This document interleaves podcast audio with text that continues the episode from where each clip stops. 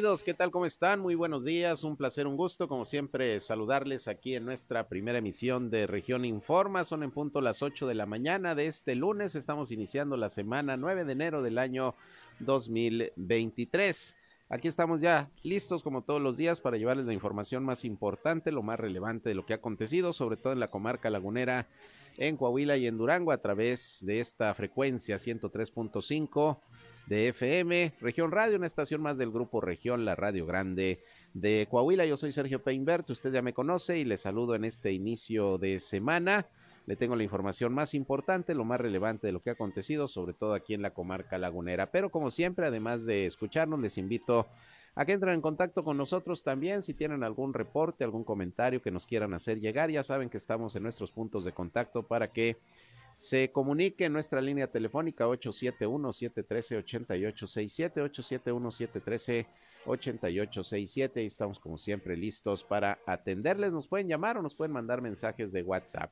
Igualmente estamos en redes sociales y medios digitales, nos encuentran en Facebook y en Instagram en región 103.5 Laguna. Ya estamos transmitiendo en vivo y en directo por Facebook Live. Gracias por sumarse a esta transmisión. Les saludo desde nuestra cabina de radio a través de esta red social. Y a mí me encuentran en Sergio Peinber Noticias, ahí estamos en Facebook, en Twitter, en YouTube, en Instagram y en sergiopeinber.com, mi portal web de información que les invito a visitar. Ahí están los enlaces para que nos escuchen en nuestras transmisiones de radio. Y vámonos, vámonos rápidamente con un resumen inicial de las noticias más importantes que les iré llevando a lo largo de este espacio. Las principales.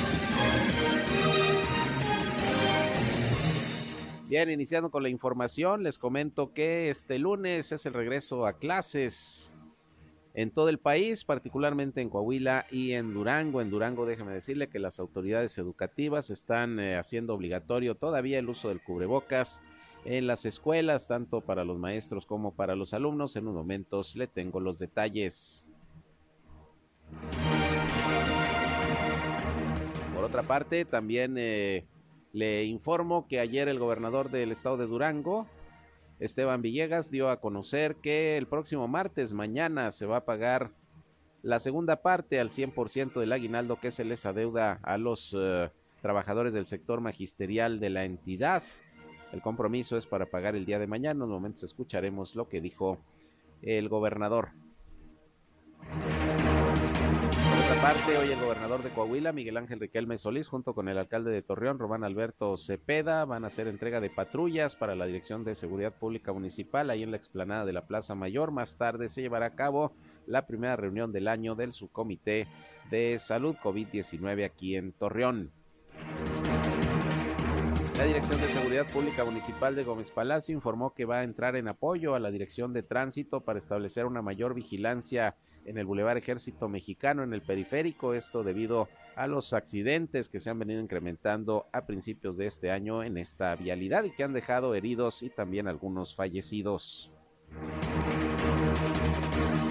La Dirección de Obras Públicas de Torreón está llevando a cabo algunas labores de remozamiento en lo que es el perpetuo socorro, según informó Juan Adolfo Bombertrap, que es el titular precisamente de esta dependencia, quien reiteró que van a ser más de 350 millones de pesos los que se van a invertir este año en obra pública en el municipio. Se mantendrán los eh, precios para el llenado de los garrafones de agua ya en Gómez Palacio, el agua potable que se da a través de estos expendedores seguirá al mismo precio, informó el sistema descentralizado de agua potable, esto por instrucciones de la alcaldesa Leticia Herrera. Mientras tanto, el eh, Cabildo de Torreón va a estar analizando los apoyos que este año se van a dar nuevamente a las familias de los policías caídos en el cumplimiento de su deber y algunos otros apoyos, según informó Luis Cuerda, quien es el titular de la Comisión de Hacienda del Cabildo de Torreón y primer regidor. Lo escucharemos en unos momentos. Mientras tanto, la Dirección Municipal de Salud de Torreón continúa prestando diversos servicios, entre ellos, pues para quienes eh, tienen algunos problemas de salud mental que se han, eh, pues usted sabe, en estas eh, temporadas recrudecido. Muchos casos de ansiedad, de depresión, suicidios que también ha habido. En un momento le tengo detalles porque de hecho en Coahuila el año pasado fueron 300 los suicidios que se registraron en toda la entidad, según informó la Fiscalía del Estado. Le tengo los detalles en unos momentos. Mientras tanto, la Comisión Nacional de Derechos Humanos emitió una recomendación por la muerte de un bebé en el Seguro Social de Gómez Palacio, en la clínica 51. Le voy a dar los detalles de lo que está exponiendo la Comisión de Derechos Humanos a nivel nacional sobre estos hechos ocurridos en el 2018. Mientras tanto, continúa la vacunación anti-COVID con eh, la dosis cubana de Abdala, esto tanto en la laguna de Coahuila como de Durango. Se hace el llamado a la población para que acuda, si le falta alguna dosis o no se ha puesto ni la primera, a aplicarse esta vacuna para continuar protegiéndonos en eh, cuestiones de COVID-19 y según el reporte de las autoridades de salud de ayer domingo, estamos hablando de 18 nuevos casos positivos de virus SARS-CoV-2 que se registraron el día de ayer. En unos momentos también le tengo todos los datos. Por otra parte, en el panorama nacional, bueno, pues eh, otra tragedia en la Ciudad de México este fin de semana, un nuevo choque de trenes del metro, ahora en la línea 3, allá en la Ciudad de México, un muerto y más de un centenar de heridos. Ya destituyeron algunos funcionarios del sistema de transporte colectivo, le tengo los detalles. Mientras tanto, se va a llevar a cabo el día de hoy la cumbre de los tres amigos, los mandatarios de Canadá, Estados Unidos y México se reunirán para llevar a cabo esta reunión. Ya llegó el presidente Joe Biden el día de ayer a nuestro país. Los detalles en unos momentos. Le tengo también información internacional y deportiva. Perdió el Santos ayer en el primer partido de la temporada contra el Tigres en el territorio Santos Modelo. Ya tendremos los detalles. Así que acompáñenos, quédense con nosotros. Son las 8 con 7 minutos. Vámonos al reporte climatológico. Está listo nuestro amigo y compañero José Abad Calderón. El clima.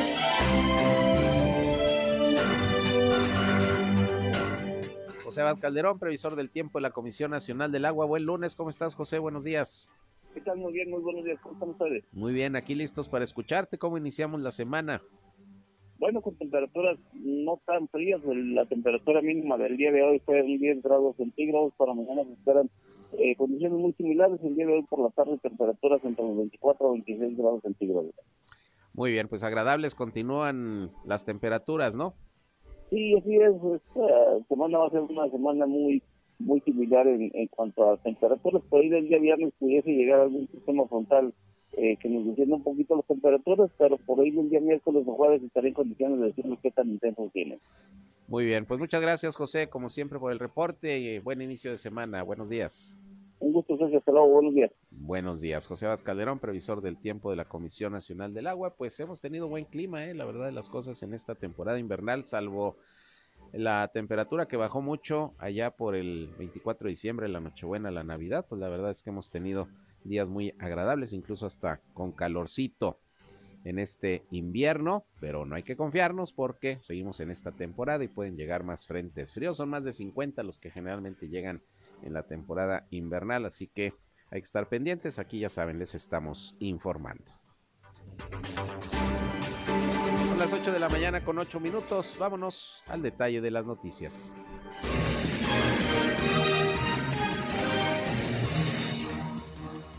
Bien, y vamos a iniciar con la información. Déjenme les eh, comento que ayer el eh, gobernador de Durango, Esteban Villegas, emitió a través de sus redes sociales un mensaje donde da a conocer que mañana martes, mañana martes, a todo el personal magisterial se le va a pagar la segunda parte del aguinaldo al 100%. Esto dentro de la programación que ha hecho de pagos el gobierno del estado, no solamente de esta prestación anual que es el aguinaldo, sino de toda una serie de compromisos y beneficios del sector magisterial, sobre todo de la sección 44 del CENTE, que quedaron pendientes desde la pasada administración que encabezó José Rosa Puro. El gobernador se comprometió a que una vez que estén ya llegando recursos a la entidad, eh, se puedan ir solventando estos adeudos, porque pues los tres, cuatro primeros meses la situación estaba muy complicada por la situación terrible, desastrosa, económica y financiera en que se recibió la administración estatal. Vamos a escuchar lo que ayer precisamente el gobernador Esteban Villegas dio como mensaje para los miembros del magisterio. Amigas, amigos, buen día a todos, bonito domingo. Quiero decirles que este mensaje va dirigido a toda la gente que trabaja en el sector educativo. Yo quedé con ustedes de que no se iba a tocar el recurso de los maestros.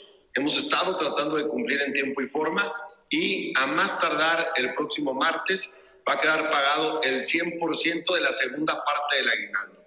Queremos seguir cumpliendo con ustedes. Ustedes saben que ha sido pues, un arranque de gobierno complejo en la parte financiera. El 2022 eh, no nos pasamos del 20 de diciembre. Sé que en algunos contratos colectivos venía que hay que pagarlo poquito antes. La ley nos marca que tenemos hasta el 20 de diciembre y a más tardar el 20 de diciembre tuvieron ustedes el recurso de su aguinaldo. Sí, batallamos un poco, pero cumplimos con esta prestación. Hoy se los vuelvo a decir, vamos a hacer un, reordenamiento de la parte financiera, estamos quitando muchas compensaciones, estamos tratando de bajarle eh, en todo el gasto que genera el gobierno. Yo fui el primero que bajó el gasto en la oficina de lo que presentamos en el Congreso y aprobó el Congreso, pues estamos haciendo una reingeniería completa y aquí el compromiso con todos, pero con los maestros, sobre todo con la gente del sector educativo, es que no vuelva a pasarnos el próximo diciembre lo que viene pasando en los últimos años. Vamos a hacer un reordenamiento de tal forma que su recurso, que los aumentos, que todas las prestaciones que tienen los maestros estatales estén cubiertas en tiempo y forma en todo el 2023. Espero que así lo podamos cumplir. Aprovecho para mandarles un fuerte abrazo. Feliz año. El próximo martes vamos a pagar al 100% la segunda parte del aguinaldo y espero verlos pronto y trabajar junto con ustedes, que este 2023 esté lleno de mucha salud, de muchos éxitos, de mucha energía por la educación, de lo que más queremos en la vida, que son nuestros hijos. Bonito domingo.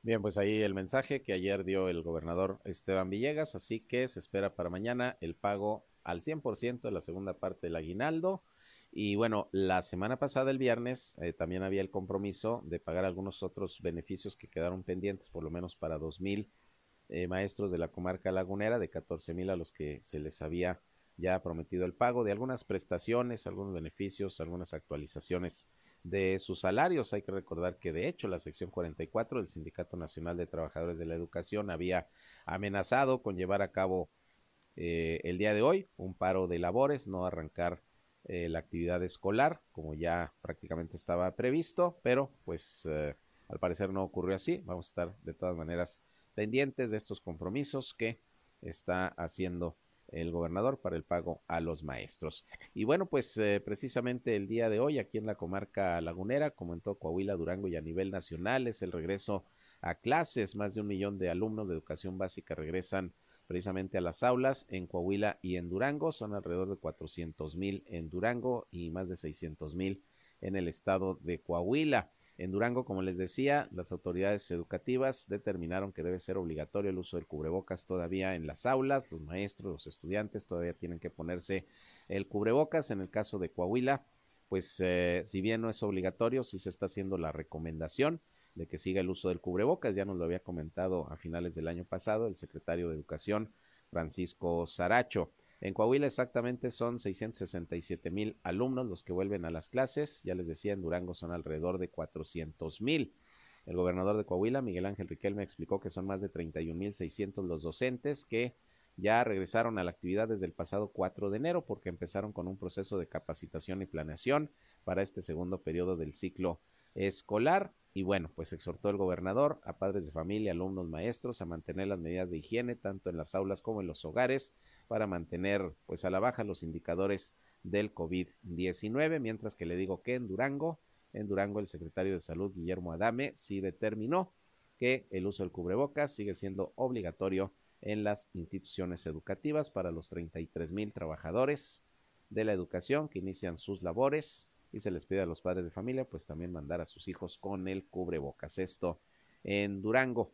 Ahí está la información sobre este regreso a clases para que no se les vaya a pasar. Hoy va a aumentar el tráfico, manejen con precaución. Hoy aumenta el tráfico vehicular con motivo del regreso a las clases. Y bueno, pues vamos a estar pendientes a ver cómo se presenta el tema de los accidentes viales, porque lamentablemente, pues eh, arrancando el año ha habido ha habido bastantes accidentes viales, sobre todo allá en lo que es el Boulevard Ejército Mexicano, en el periférico del lado de Gómez Palacio. Ha habido accidentes que han lamentablemente dejado personas heridas y fallecidas también, además de daños materiales muy cuantiosos.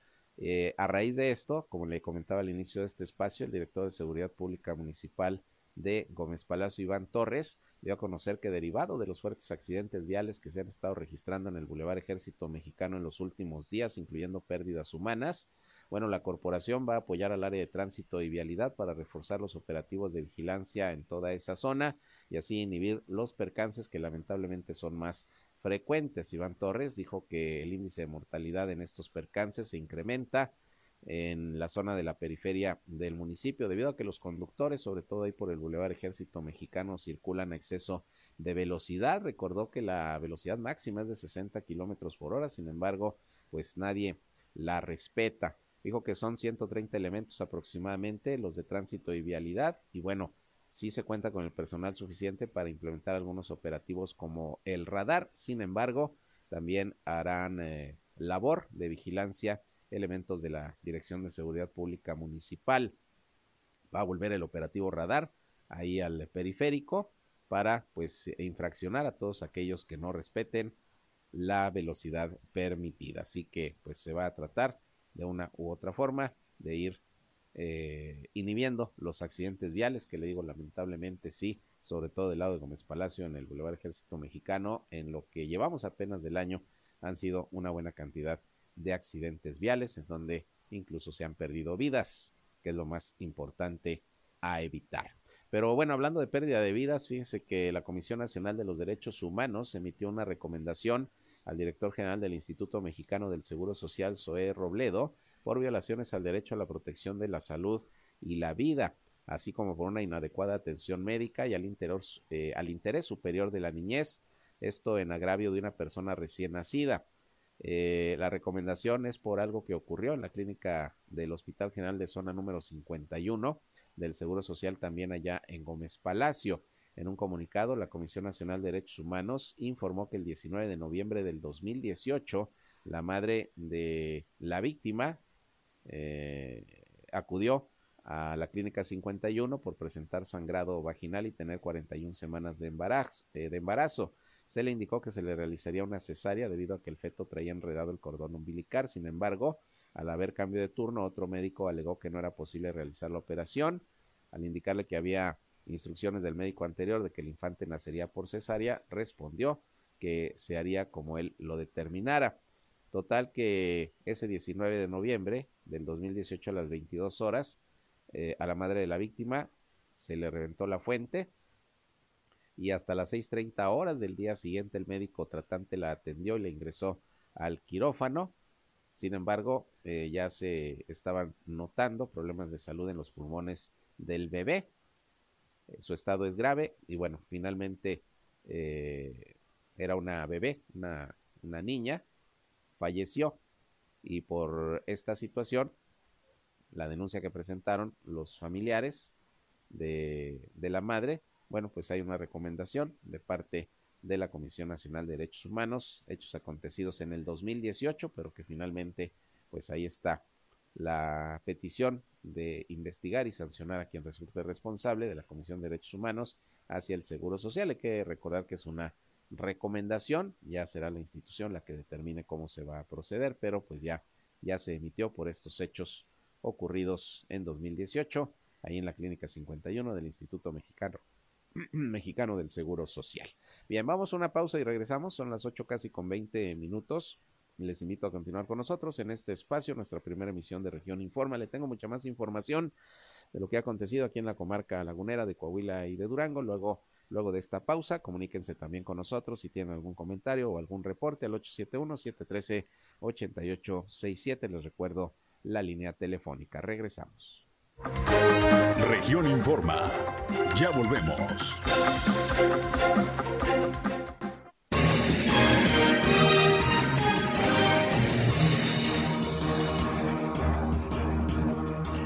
Bien, continuamos con más información. Son ya las 8 de la mañana con 22 minutos. Y bueno, pues eh, en esta temporada, sobre todo en las fechas decembrinas, eh, lo han dicho especialistas, aumentan pues los problemas de salud mental como son las depresiones, los ataques de ansiedad, Y lamentablemente, pues también muchas personas intentan quitarse la vida o lo logran, se suicidan. Ya le comentaba yo hace algunos días que lamentablemente inició el año 2023, pues eh, muy tristemente con varios suicidios que se registraron. Luego, luego el primer día del año, el primero de, de enero que fue domingo, hubo un suicidio de un muchachito de 18 años de edad allá en Gómez Palacio. El mismo día un joven de 28 años de edad también eh, murió por suicidio en Francisco y Madero. Y al día siguiente, o, el martes 3, no recuerdo exactamente la fecha, hubo otro suicidio de una jovencita de 17 años allá en el municipio de Lerdo. Entonces, pues eh, la situación se complica en esta, en esta temporada, en estas fechas. Y precisamente en el estado de Coahuila se informa por parte de la Fiscalía del Estado que en el 2020 fueron, fueron 300 los suicidios que se registraron, de los cuales 94 ocurrieron en la región sureste del estado, estamos hablando de Saltillo principalmente, y otros 91 en la región lagunera de Coahuila, principalmente en Torreón. Nada más en estas eh, dos regiones, casi 200 suicidios, de los 300 que ocurrieron en todo el estado durante el 2022, que ya traemos una tendencia a la alza con relación al 2020-2021, que incluso hubo situaciones complicadas por el tema de la pandemia. 300 suicidios el año pasado nada más en Coahuila, datos de la Fiscalía del Estado. Imagínese usted cuántos intentos de suicidio que luego no se registran o no se reportan también, también hubo. Entonces la situación complicada en ese terreno y como lo hemos dicho en otras ocasiones, pues hace falta que las autoridades, los especialistas, la propia sociedad tomemos conciencia de lo que está ocurriendo, sobre todo entre los jóvenes, que cada vez en mayor medida intentan quitarse la vida o de plano cumplen con su objetivo. Pero así están las cifras, así están los datos para que lo tomemos en cuenta. Y precisamente el doctor Jorge Mario Galván, que es el director municipal de salud aquí en, en Torreón, informó que además de las enfermedades respiratorias que aumentan los casos en esta temporada invernal, bueno, pues también está el tema de los problemas de salud mental, los problemas de ansiedad, de depresión, que también pues de alguna manera en la Dirección Municipal de Salud están atendiendo. Vamos a escuchar lo que sobre esto dijo el doctor Galván. Pues vamos a tratar de, cubrir e implementar algunas acciones, sobre todo en las situaciones de las enfermedades crónico-degenerativas que tanto nos afectan y por el otro lado seguir haciendo énfasis y trabajo en dentro de nuestras posibilidades en el área de la salud mental. Este es un servicio que, que ya está establecido dentro de la, desde la instalación de la dirección misma, pero en los meses de invierno, por lo general se recrudecen muchas situaciones de tipo emocional. Las fiestas navideñas eh, hacen que se incremente mucho esta, esta situación de, las, de la depresión y pues siempre pues la ausencia de, familiares que fue demasiado abrupta en muchas de las por el COVID y demás. Entonces, pues esto agudiza más estas, estas, se aumenta más del 30%, se aumenta notoriamente, tanto en las, eh, casi van a la par las enfermedades respiratorias y las enfermedades, las situaciones de, de, atención a la salud mental, se incrementan en un más de un 30%. Adultos mayores y, por lo general son mujeres. Bueno, pues ahí están también algunos datos, algunas cifras. En esta temporada no solamente aumentan los casos de enfermedades respiratorias, sino también los casos de, de necesidad de atención por problemas de salud mental, principalmente depresiones y casos de ansiedad, que repito, pues eh, dentro de las familias hay que estar muy pendientes de estar revisando cualquier situación diferente en el comportamiento de una persona que puede estar pensando hasta en quitarse la vida, si es que atraviesa por una depresión o atraviesa por un problema de ansiedad muy fuerte. Bueno, pues así están las cosas, algo se tiene, algo se tiene que hacer. Por otra parte, le comentaba que allá en Gómez Palacio, el CIDIAPA determinó que va a seguir costando 10 pesos el llenado del garrafón ahí en estos expendedores de agua purificada.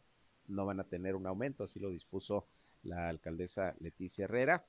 Y el agua purificada alcalinizada, 15 pesos, los mismos precios que el año pasado para apoyar así a la economía de las eh, familias de Gómez Palacio. Esto lo está informando el CIDIAPA.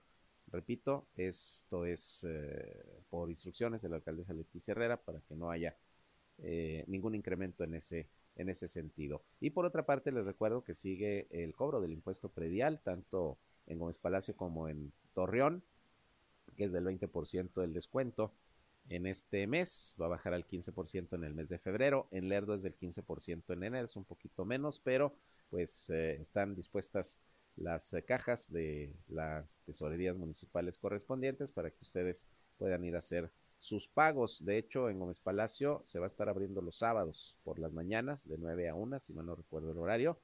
Se van a estar abriendo las cajas de la tesorería municipal ahí en la presidencia eh, municipal para que acudan a pagar. Y en sabadito, si muchos no pudieron ir entre semana por trabajo, etcétera, pueden acudir. Esto también lo dispuso la alcaldesa Leticia Herrera. Eh, para el pago del impuesto predial, que ha habido afortunadamente una buena respuesta de parte de los ciudadanos, sobre todo los de la tercera edad, que desde el 2 de enero, desde el lunes 2 de enero, ya estaban haciendo fila ahí en, en cajas para hacer, para hacer sus pagos. Y bueno, hablando de los accidentes viales que le comentaba que se han venido incrementando, sobre todo allá en el Boulevard Ejército Mexicano de Gómez Palacio, también déjeme decirle que ha habido muchos accidentes viales de motociclistas. De hecho, ya le había presentado algunas cifras. Nada más en el 2022, el número de muertos en accidentes viales en Torreón eh, fueron motociclistas. El mayor número fueron motociclistas, los que perdieron la vida en accidentes viales en Torreón el año pasado. Bueno, pues resulta que allá en Lerdo hubo otro accidente de motociclistas, dos jóvenes que viajaban a bordo precisamente de un vehículo de esta naturaleza resultaron lesionados tras ser arrollados por una camioneta particular. Esto ocurrió en la colonia Jardines del Periférico en Lerdo. Los hechos ocurrieron el sábado a las 22 horas. Estamos recibiendo ahorita el reporte. El sábado a las 22 horas en el cruce de Calzada Las Cruces y calle Álamos de este sector habitacional. La unidad señalada como responsable es una camioneta que era conducida por un hombre de 59 años de edad de nombre Víctor Manuel. Este vehículo circulaba por la calle Álamos y al llegar a la calzada de las cruces no respetó el derecho de preferencia y se impactó contra esta motocicleta donde viajaban dos jóvenes, uno de 25 años, identificado como Fernando, quien salió proyectado a la carpeta asfáltica, iba con otro muchacho de 22 años, Manuel. Afortunadamente, bueno, la libraron, salieron con golpes, medio heridos, pero se les atendió de inmediato y afortunadamente, pues solamente fue, fue, fue eh, el tema de los golpes, no, no falleció ninguno, pero pues vaya que también los accidentes los accidentes de motocicleta están a la orden del día. También lo que va del año ya, ya van varios, sobre todo allá en Gómez Palacio. También fíjese que un hombre que accidentalmente se golpeó la cabeza cuando celebraba el año nuevo allá en Concame perdió la vida cuando recibía atención médica. Eh, esto ocurrió precisamente a las 3 de la madrugada del primero de enero. Se dio el reporte de que esta persona había recibido un golpe de manera accidental y bueno, ya se está reportando su muerte. Es información y comunicados que estamos teniendo de la Vicefiscalía del Estado de Durango, aquí en la comarca lagunera. También fíjese que apuñalaron un hombre en las calles de Torreón. Esto fue la noche del sábado, cuando agentes de seguridad y paramédicos de la Cruz Roja se movilizaron tras el reporte de un hombre apuñalado en calles del ejido La Concha. Esto fue en la calle principal del poblado, justo frente a la plaza pública, y fueron familiares del afectado los que hicieron el llamado a las autoridades. Este hombre había sido apuñalado eh, y se encontraba al exterior de, un domicilio con sangrado y bueno, pues fue trasladado de inmediato al Hospital General de, de Torreón y se está haciendo la investigación correspondiente, según lo que pudo decir el herido. Iba caminando, lo interceptó un hombre que no alcanzó a ver su rostro y lo hirió con una navaja por la espalda y salió huyendo. Es decir, no fue un robo, fue una agresión directa, nada más que desconoce quién habría sido, no alcanzó a ver, a ver el rostro del el agresor. Bueno, pues esto también lo están reportando las autoridades aquí precisamente en la ciudad de Torreón. Bien, por otra parte, Juan Adolfo Humbertrap, que es el titular de Obras Públicas aquí en Torreón, dio a conocer que van a ser más de 350 millones de pesos los que se van a invertir precisamente en obra pública a lo largo de este año 2023. Ya habíamos platicado con él hace algunos días y bueno, entre otras cosas, pues se plantean eh, programas importantes de bacheo, de recarpeteo, de pavimentación, drenaje pluvial y algunos otros trabajos de mejoramiento de vialidades que están contemplados a lo largo de este año con esta inversión. Vamos a escuchar parte de lo que el funcionario comentó al respecto. Bien, bueno, empezamos ya trabajando, estamos acabando de afinar los proyectos para empezar con las licitaciones. Este, como bien lo, lo mencionó el alcalde en su informe, uno de los principales proyectos que tenemos es en materia de movilidad, tomo el tema de independencia periférico, el sistema de independencia periférico que incluye el crucero Villa Florida. Ese crucero Villa Florida ya ahorita estamos eh, subiendo bases y subiendo todo el tema para la licitación pública y poder el mismo mes de enero entrar entrando con trabajos, a la par de que estamos, eh, seguimos con trabajos este, digo, por cambio de año no, no, no se trastoca, seguimos con el tema de los camellones, seguimos con pavimentaciones, hay drenajes, unos que estaban por terminarse el año pasado, otros que siguen iniciando este año, o sea, seguimos trabajando, como bien mencionó el alcalde Román Alberto Cepa, pues la obra no se detiene, ¿no? O sea, sí hay un cambio de año, un cambio administrativo, pero bueno, en materia de la administración pública, este sigue, no hay un cambio de administración, por lo tanto se siguió trabajando hasta final de año y en el inicio de año se arranca. Obviamente tenemos un presupuesto nuevo, nos definieron 300 153 millones de pesos, que pudiera ser ampliado en caso de ser necesario, porque hay varias obras que probablemente sí lo requerirán, como es el tema del el movimiento de las oficinas de tribunales administrativos, que ya hemos mencionado, a lo que era el antiguo hospital municipal, sí, el tema de, bueno, Villa Florida mismo, algunos otros temas que traemos ahí en el tintero para poder ejecutar. Bien, pues ahí parte de lo que explica Juan Adolfo Bombertrav, director de Obras Públicas, quien por cierto también informó que se están llevando a cabo algunas obras de remozamiento ahí en lo que es eh, el Perpetuo Socorro, esta que es una de las iglesias de los templos pues más eh, antiguos de la ciudad. Se están realizando labores de mantenimiento para salvaguardar el valor histórico y cultural de esta iglesia que está ubicada ahí en el centro de la ciudad, ya saben, la esquina de Juárez y Falcón. Se han realizado labores de mantenimiento, iluminación, impermeabilización y control de fauna nociva. Juan Adolfo Humbertrav informó que en el lugar se instaló una red antiave, así como una alarma ultrasónica para ahuyentar a las palomas y evitar que aniden en las torres del templo, pues el excremento que generan es sumamente corrosivo y deteriora de manera progresiva los materiales de construcción. Además, este tipo de fauna eh, causa problemas en la edificación, como ya se menciona, pero también es portadora de diversas enfermedades y por eso es indispensable alejarlas del lugar. Ahí donde las ve muy bonitas, a las palomas y, y volando y ahí luego paradas en los edificios, bueno, pues pueden ser un problema por el excremento en cuestión de salud y en cuestión de daños a, a la infraestructura de, de, las construcciones, como es este caso del templo del perpetuo, eh, perpetuo socorro. También el funcionario dijo que otro de los aspectos en los que se ha trabajado es en el sistema de iluminación y señaló que por la avenida Juárez se suministraron e instalaron spots de piso, luminarias y se repusieron los dañados que estaban en la calle Falcón y también se colocaron reflectores en las torres para iluminar los vitrales y esto permite que la edificación resalte durante la noche. Pues son algunas labores de remozamiento que se han estado realizando ahí en el perpetuo Socorro, que ya recuerdo desde la pasada administración eh, se había autorizado un proyecto importante para la remodelación y el mejoramiento de todo lo que es este templo. Algunas obras se llevaron a cabo, bueno, pues se sigue dando el mantenimiento y reparando lo que es necesario por parte de la administración municipal, en apoyo obviamente a, la Iglesia Católica y a la diócesis de Torreón. Y usted dirá, bueno, ¿y por qué le ayudan?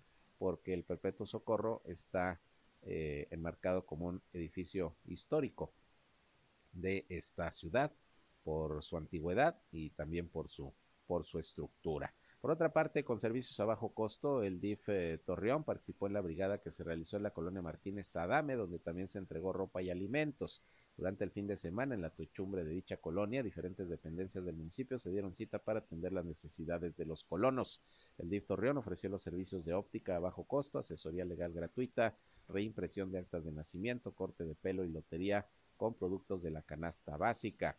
Aunado a estos servicios que se ofrecieron, el DIF Torreón también realizó la entrega de 300 litros de leche, 100 piezas de ropa en excelente estado y 70 roscas de reyes, porque pues ya ve que, fue el día de reyes y hubo rosca por todos lados. Y bueno, a las familias que asistieron ahí a esta brigada recibieron su pedazo de rosca y los niños incluso también un bolo. Estas brigadas pues se llevan permanentemente en diferentes sectores de de la ciudad de Torreón por parte del DIF Torreón en coordinación con otras dependencias. Y bueno, le comentaba que tiene actividad hoy aquí como cada lunes prácticamente el gobernador Miguel Ángel Riquelme Solís por la mañana, dentro de un ratito a las nueve y media, estará presente en una entrega de patrullas a la Dirección de Seguridad Pública Municipal, ya lo había anunciado el alcalde, va a haber más patrullas para la policía y el acto se va a llevar a cabo ahí en la explanada de la Plaza Mayor, estarán el gobernador y el alcalde Román Alberto Cepeda, más tarde el gobernador también va a encabezar, como cada lunes, eh, nada más el pasado no hubo, pero ya se retoman las reuniones del subcomité de salud COVID-19, donde pues no solamente ya se abordan los temas de salud, se abordan muchos otros, como los avances en la obra del sistema vial Cuatro Caminos, cómo va el tema de, la educación, me imagino que se dará información sobre el regreso a clases el día de hoy, lunes 9 de, de enero. Y bueno, ya les estaremos informando seguramente en nuestra edición del mediodía de lo que vaya aconteciendo y de lo que se vaya abordando de temas en esta reunión del subcomité de salud aquí en Torreón, allá en el centro de convenciones, como se ha venido haciendo prácticamente desde que arrancó el problema de la pandemia del COVID-19. Les vamos a mantener al tanto. Bien, vámonos a otra pausa y regresamos. Son las 8 de la mañana, casi con 40 minutos. Volvemos con más noticias, con más información. Sigan con nosotros aquí en Región Informa. En un momento regresamos a Región Informa.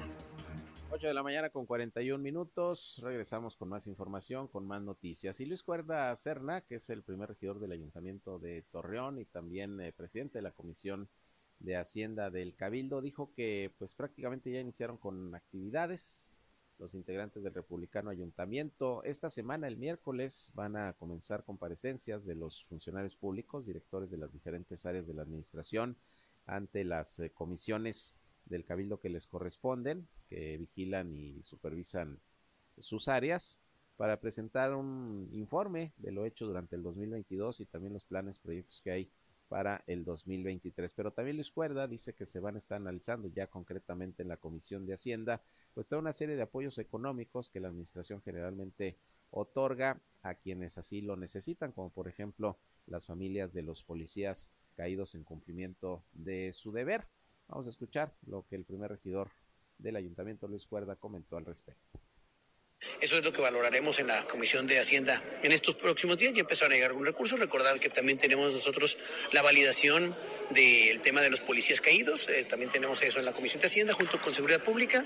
Y valoraremos también, tendremos que dar certeza como bien lo pidió el alcalde, que haya transparencia en ese sentido para poder revisar cuáles eh, apoyos son realmente para poderse dar otra vez, ser la única administración que lo puso no por el tema de administración, de la duración de la administración, sino año con año se tendrán que renovar los apoyos. No, no, el, apoyo es el mismo que se dio y se refrenda con, como si fuera una vigencia en el Seguro Social.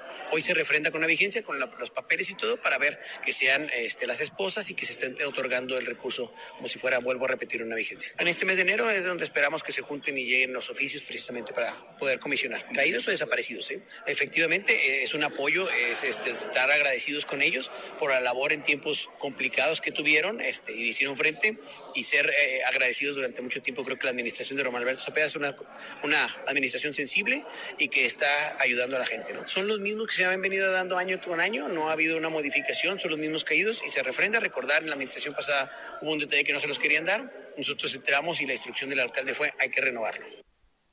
Bien, pues ahí tiene usted, se va a renovar este apoyo económico que se les está dando a las familias, a las viudas, principalmente de policías caídos en cumplimiento de su deber, policías también desaparecidos, dice, dice Luis Cuerda, y que pues en momentos, sobre todo asiagos de, de la inseguridad que vivimos aquí en la comarca lagunera, bueno, pues desde entonces la idea es apoyar a las familias de todos aquellos elementos de seguridad pública que, repito, en el cumplimiento de su deber, perdieron la vida o desaparecieron. Y efectivamente, la pasada administración tuvieron ahí algún problema las familias para recibir el recurso. La idea es que, pues este año, en esta administración de Román Alberto Cepeda, como se hizo ya el año pasado, sigan recibiendo el apoyo correspondiente. Bien, por otra parte, fíjese que el primero de enero, como se lo hemos informado, ya arrancó oficialmente el, Eh, proceso electoral 2023 en Coahuila para la renovación de la gubernatura y las diputaciones locales, ya sabe, y elecciones el próximo 4 de junio. Y de acuerdo al calendario electoral determinado por el Instituto Electoral de Coahuila, pues ya los partidos políticos se aprestan a llevar a cabo sus procesos internos de selección, sobre todo del candidato o candidata a la gubernatura. En el caso del Partido Revolucionario Institucional, fíjese que Rodrigo Fuentes Ávila, que es el dirigente de este organismo político en el Estado, dijo que se va a llevar a cabo este proceso interno, pero que se han hecho algunas encuestas para ver cuál es eh, el nivel de conocimiento y las preferencias de la ciudadanía y sobre todo de los militantes priistas hacia algunos personajes que pues, han manifestado su intención de, de buscar la candidatura al gobierno del Estado. Y bueno, dice Rodrigo Fuentes que en esta encuesta realizada una eh, casa encuestadora a nivel nacional de prestigio, dio como resultado que Manolo Jiménez, exalcalde de Saltillo y secretario de Desarrollo e Inclusión Social, pues aparece como el mejor posicionado con un 53% de conocimiento y también con un 8.3 de calificación que le dan ciudadanos eh, a Manolo Jiménez eh, respecto a, la función que ha tenido como, como alcalde en su momento de Saltillo y actualmente como funcionario.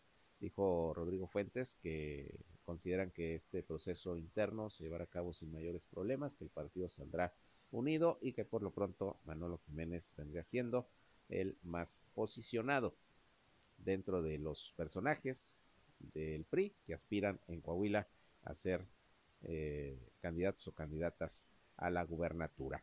Eh, se va a llevar a cabo este proceso interno, de hecho las precampañas arrancan el próximo 14 de enero y donde ya están definidas las cosas prácticamente, porque así ya lo dijo el eh, dirigente nacional de Morena, Mario Delgado, es en ese organismo político quien la semana pasada dijo que será eh, Armando Guadiana, actual coordinador de los comités de defensa de la 4T, en Coahuila, el precandidato único a la gubernatura, es decir, no habrá más eh, en este proceso de precampañas que Armando Guadiana para representar a Morena en lo que será la próxima elección a la gubernatura. Esto ya dicho por el propio presidente de Morena, Mario Delgado, que por cierto hay que recordar que también se determinó que el coordinador de la campaña de, Armando Guadiana va a ser el ex legislador y ex panista, ex candidato también a la alcaldía de Torreón por Morena,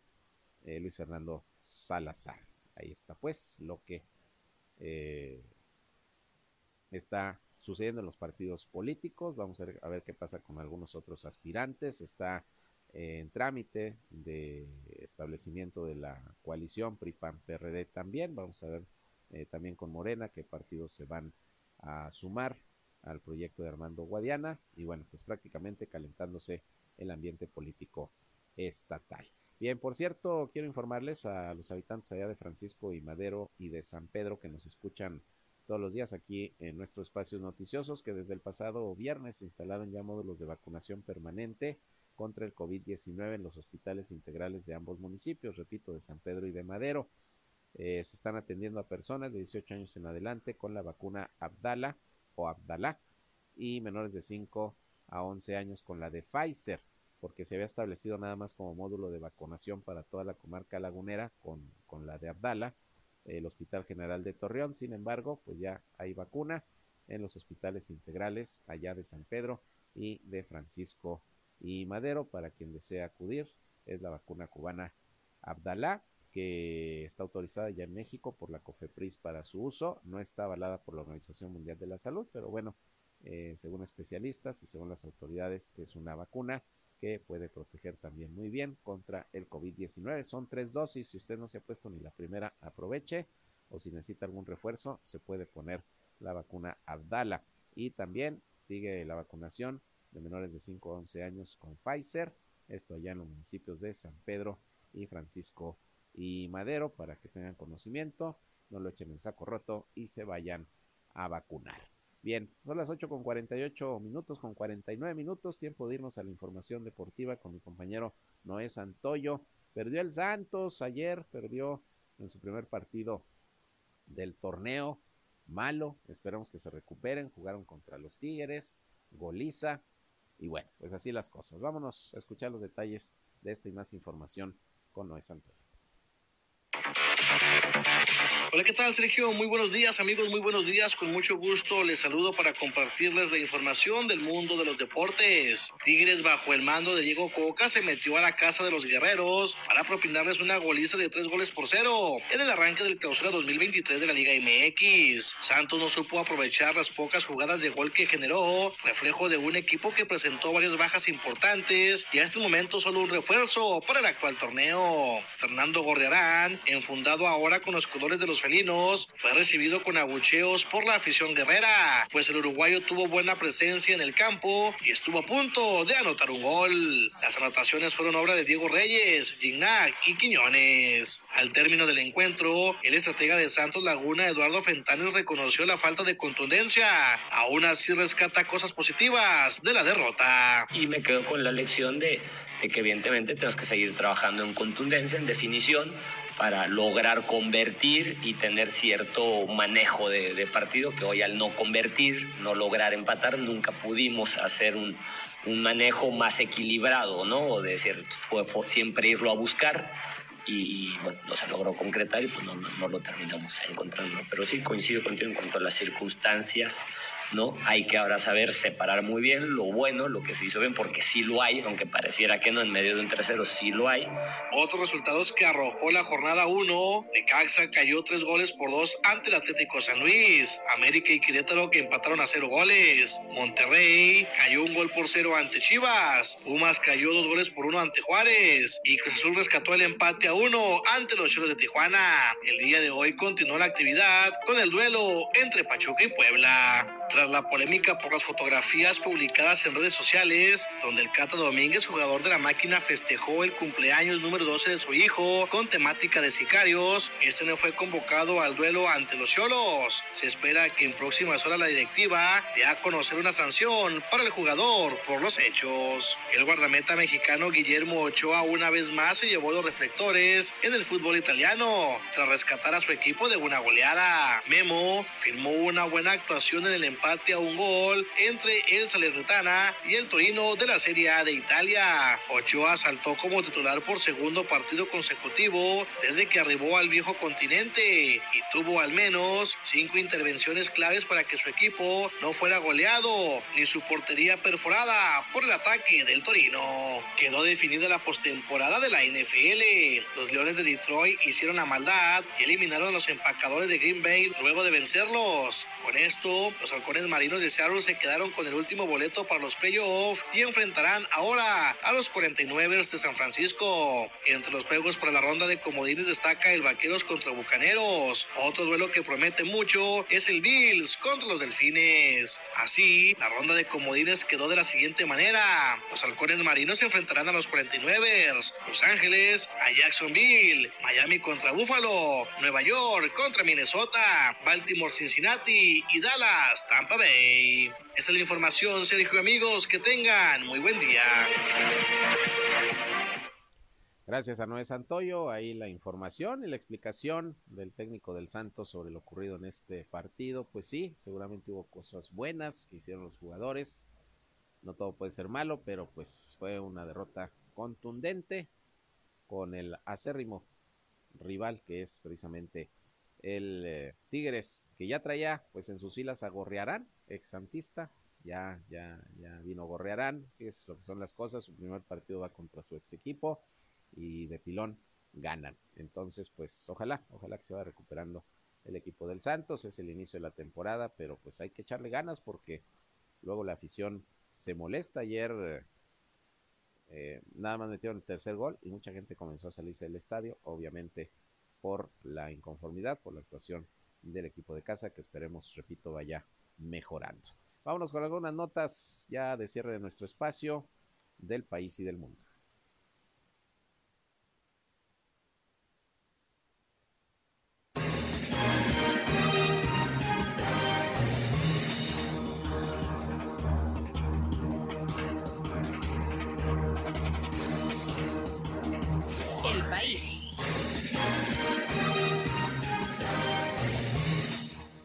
Durante la cita en la Ciudad de México, los días 9, 10 y 11 de enero, está programado un primer encuentro bilateral entre el presidente López Obrador y Joe Biden, presidente norteamericano, quien anoche llegó a la Ciudad de México y aterrizó, por cierto, en el nuevo aeropuerto internacional Felipe Ángeles. Ahí aterrizó el Air Force One. En la reunión está previsto revisar el tema de migración luego de que México se comprometió a recibir cada mes a 30 mil migrantes de Haití, Cuba, Nicaragua y Venezuela que sean expulsados de manera inmediata por los Estados Unidos. Se espera también para el día de hoy la llegada del primer ministro de Canadá, Justin Trudeau, para llevar a cabo esta reunión trilateral que se le conoce como la reunión de los tres amigos. Pero quien llegó primero a nuestro país ayer eh, domingo por la tarde fue la esposa del presidente Biden, Jill Biden, primera dama norteamericana, en el marco de la décima cumbre de líderes de América del Norte, que hoy arranca ya en la Ciudad de México. Llegó poco antes de las 5 de la tarde la señora Biden en un avión Boeing 757, que este sí aterrizó en la Terminal 2 del Aeropuerto Internacional de la Ciudad de México, no aterrizó en el AIFA y bueno, fue recibida por la esposa del presidente López Obrador, Beatriz Gutiérrez Müller, y entre otras actividades, ayer mismo que tuvo la primera dama norteamericana fue visitar a la Virgen allá en la Basílica de Guadalupe. En otros asuntos, a pesar de la cancelación de vuelos por el cierre del aeropuerto de Culiacán después de la detención de Ovidio Guzmán, la Procuraduría Federal del Consumidor hasta el pasado viernes 6 de enero no había recibido quejas de usuarios afectados por esta situación, solamente brindó una asesoría por el teléfono del consumidor a un pasajero de Volaris que pidió orientación para la reprogramación de su vuelo, fue lo que informó la Profeco. También dio a conocer que hasta la tarde del pasado viernes eh, no se habían presentado quejas ni ante el Concilia Express ni el Concilianet, ni tampoco se registraron personas que hayan acudido a oficinas del consumidor para ser atendidos, así que a pesar de esta suspensión de vuelos por la situación que se dio en Culiacán la semana pasada por la detención de Ovidio Guzmán, no hubo quejas, dice la Profeco. La Secretaría de Salud de México informó que hasta el 30 de diciembre de este 2022 la campaña de vacunación contra la influenza alcanzó 74.6% de cobertura en las personas con algún factor de riesgo. De acuerdo con la dependencia federal, en marzo de este año se planea inmunizar al 100% de niñas y niños de 6 meses a 59 meses de edad, infantes y adolescentes con alguna enfermedad y personas también mayores con algún factor de riesgo y mayores de 60 años que por la edad también se les eh, invita a vacunarse contra la influenza.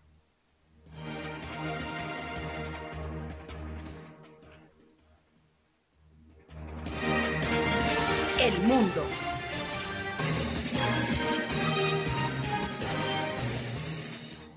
Bueno, y en el panorama internacional, déjeme le comento que el secretario general de la Organización de las Naciones Unidas, de la ONU, Antonio Guterres, declaró sentirse conmocionado con los incidentes ocurridos ayer domingo en Brasil, aunque manifestó su confianza en que el país suramericano sabrá lidiar con esta situación con democracia y una adecuada rendición de cuentas. Estoy en shock, pero confío en Brasil y en sus instituciones, destacó el dirigente de la ONU.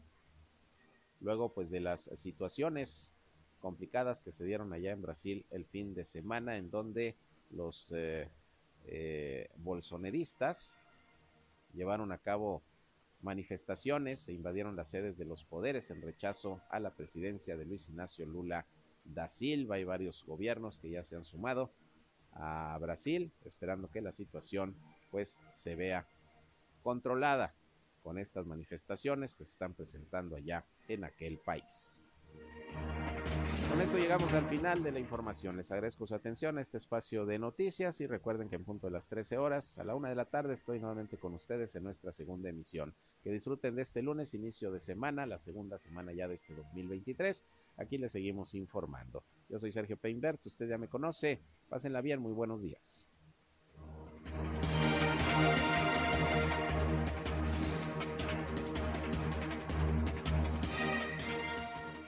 Esto fue Región Informa. Ahora está al tanto de los acontecimientos más relevantes.